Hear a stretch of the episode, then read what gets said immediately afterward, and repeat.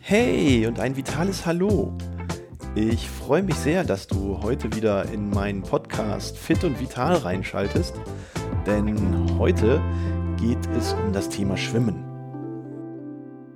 Jetzt, wo es draußen immer wärmer wird, wir bald im Sommer angekommen sind, die Temperaturen regelmäßig um und über 25 Grad klettern, da überlegt man sich natürlich gerne ins kühle Nass zu springen, sich abzukühlen und einfach mal Spaß im Wasser zu haben.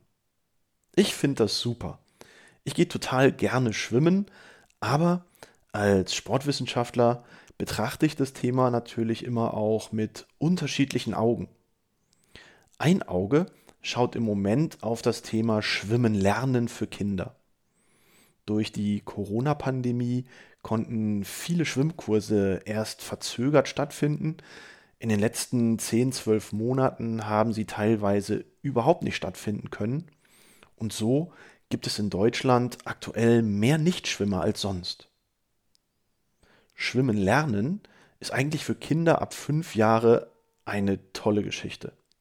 Aber mehr als 50 Prozent der bis achtjährigen Kinder können eigentlich gar nicht oder nur sehr unsicher schwimmen. Und das birgt natürlich gewisse Gefahren.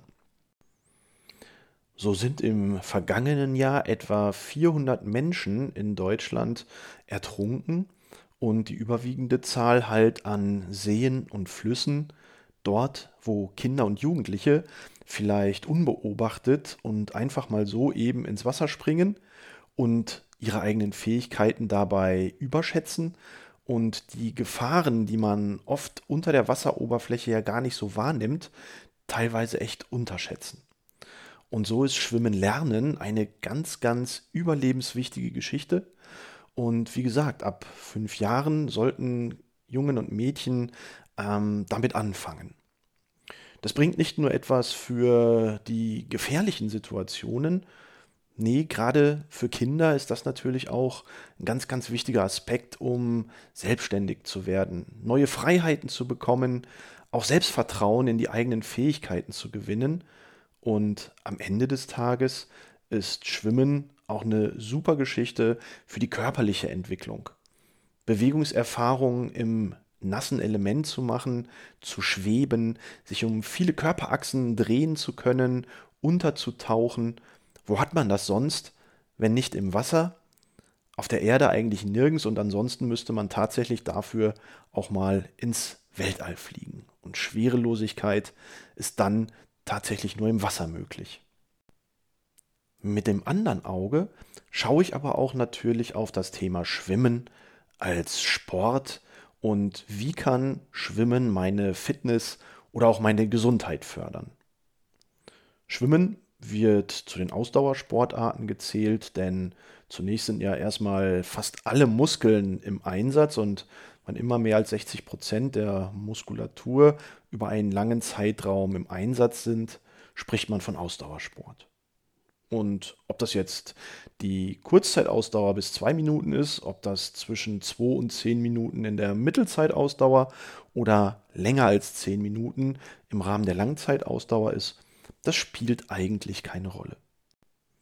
Und Ausdauertraining ist ja auch immer etwas, was unser Herz-Kreislauf-System super fördert. Und hier kommt uns die Spezifik des Wassers natürlich sehr entgegen. Der Wasserwiderstand ist 800 mal größer als die Luft. Und sobald ich also ins Wasser eintauche und der Wasserdruck auf die Peripherie, auf die Oberfläche des Körpers einwirkt, reagiert unser Körper automatisch. Zum einen wird der Blutdruck gesteigert, damit wirklich auch Blut bis in die äußersten Winkel unseres Körpers gedrückt werden kann gegen den Wasserwiderstand. Und bei erhöhtem Blutdruck senkt sich automatisch die Herzfrequenz. Und wenn ich in diesem Zustand dann mein Ausdauertraining mache, meine 500, meine 1000 Meter schwimme, dann hat das natürlich einen super Einfluss auf unsere Ausdauerleistungsfähigkeit und auf unsere Herz-Kreislauf-Leistungsfähigkeit. Gleichzeitig müssen wir im Wasser ja gegen den Wasserdruck, gegen den Wasserwiderstand ein- und Ausatmen. Und gerade die kleinen Atemhilfsmuskeln, der Druck des Wassers auf den Brustkorb und der Widerstand, gegen den wir dort atmen müssen, der sorgt dafür, dass wir eine bessere Atemleistung erzielen. So ökonomisiert sich auf Dauer unsere Atmung, unsere Atemleistung und auch das Verhältnis von O2 und CO2 im Blut verbessert sich durch das Training. Und dementsprechend ist für unser Herz-Kreislauf-System Schwimmen eine super Sache. Aber nicht nur für das Herz-Kreislauf-System, sondern auch für unsere Muskulatur ist Schwimmen natürlich absolut förderlich. Wir haben gerade schon gehört, 800 Mal dichter als Luft. Und wenn ich dann also meine Arm- und Beinbewegungen dauerhaft im Wasser für meine Schwimmtechniken einsetze, dann trainiert das nicht nur mein Herz-Kreislauf-System, sondern tatsächlich auch meine Muskulatur. Und je nach Schwimmtechnik, die man einsetzt, wir unterscheiden hier ja insbesondere Brustschwimmen, äh, Freistil oder Neudeutsch Kraul, Schmetterling und Rückenschwimmen. Ähm, so hast du überwiegend natürlich den Oberkörper und die Arme im Einsatz. Deswegen haben viele Schwimmer unglaublich breite äh, Oberkörpermuskulatur, Latissimus, Brustmuskulatur, Schulter-Armmuskulatur. Und ähm, die Beine, die werden einfach im entsprechenden Rhythmus einfach nur locker aus der Hüfte über das Kniegelenk bis in die Fußspitzen mitgenommen, ein bisschen Druck erhöht, aber die eigentliche Arbeit, die erfolgt eigentlich aus dem Oberkörper. Und deswegen ist das hier in dem Bereich ein absolutes Ganzkörpertraining, was die Muskulatur angeht. Und in Kombination mit der Herz-Kreislauf-Leistungsfähigkeit hast du eine sehr komplexe Sportart Schwimmen, die sowohl unsere körperliche Fitness auf der einen Seite, auf der anderen Seite aber auch unsere Gesundheit fördern kann. Dass dabei natürlich auch immer die richtige Schwimmtechnik von Bedeutung ist, das versteht sich für mich von selbst. Denn dann kommt es wirklich darauf an, die richtige Position, die richtige Haltung im Wasser zu haben. Das bedeutet, den Kopf immer schön in Verlängerung der Wirbelsäule mitzunehmen, was dann automatisch auch wiederum bedeutet, dass ich ins Wasser ausatmen kann. Das muss man am Anfang erstmal so ein bisschen üben, ein bisschen ausprobieren, ein bisschen lernen. Aber wenn man das erstmal überwunden hat, diese Scheu davor, dann funktioniert das eigentlich recht gut.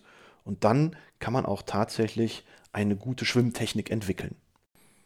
Doch lass uns am Ende auch nochmal zurück an den Anfang springen, denn mein ursprünglicher Ansatz war es ja, im Sommer bei Hitze ins kühle Nass zu springen. Das ist grundsätzlich auf jeden Fall eine tolle Idee. Aber trotzdem sollte man das ein oder andere bedenken und vielleicht trotzdem auch noch mal ein bisschen vorsichtiger an die Sache herangehen. Wir haben gelernt, dass wenn du ins Wasser einsteigst, dass sich dann die Herzfrequenz sinkt und der Blutdruck erhöht aufgrund der Spezifik der Wassereigenschaften. Gleiches hast du bei großer Hitze auch schon, wenn du nicht im Wasser bist, sondern wenn du noch an Land bist. Denn bei großer Hitze fängt der Körper ja an, gegen die Hitze seine eigene Klimaanlage zu produzieren. Und auch dabei steigert sich der Blutdruck und die Herzfrequenz sinkt. Denn viel Blut wird an die Oberfläche der Haut transportiert, um hier den sogenannten Kühleffekt einzuleiten. Und wenn du mit diesem Zustand ins Wasser reinspringst, wo nochmal der Blutdruck gesteigert wird, nochmal die Herzfrequenz sinkt, dann kannst du möglicherweise mit Kreislaufproblemen bis hin zur Bewusstlosigkeit oder sogar bis zum Herzstillstand hinkommen. Und das ist natürlich im Wasser eine absolute Katastrophe und ja, da muss man natürlich schon aufpassen, dass man nicht ertrinkt.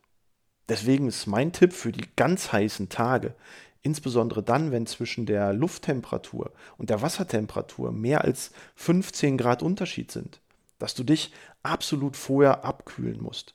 Einfach unter die kalte Dusche und wenn die nicht vorhanden ist, auf jeden Fall langsam ins Wasser.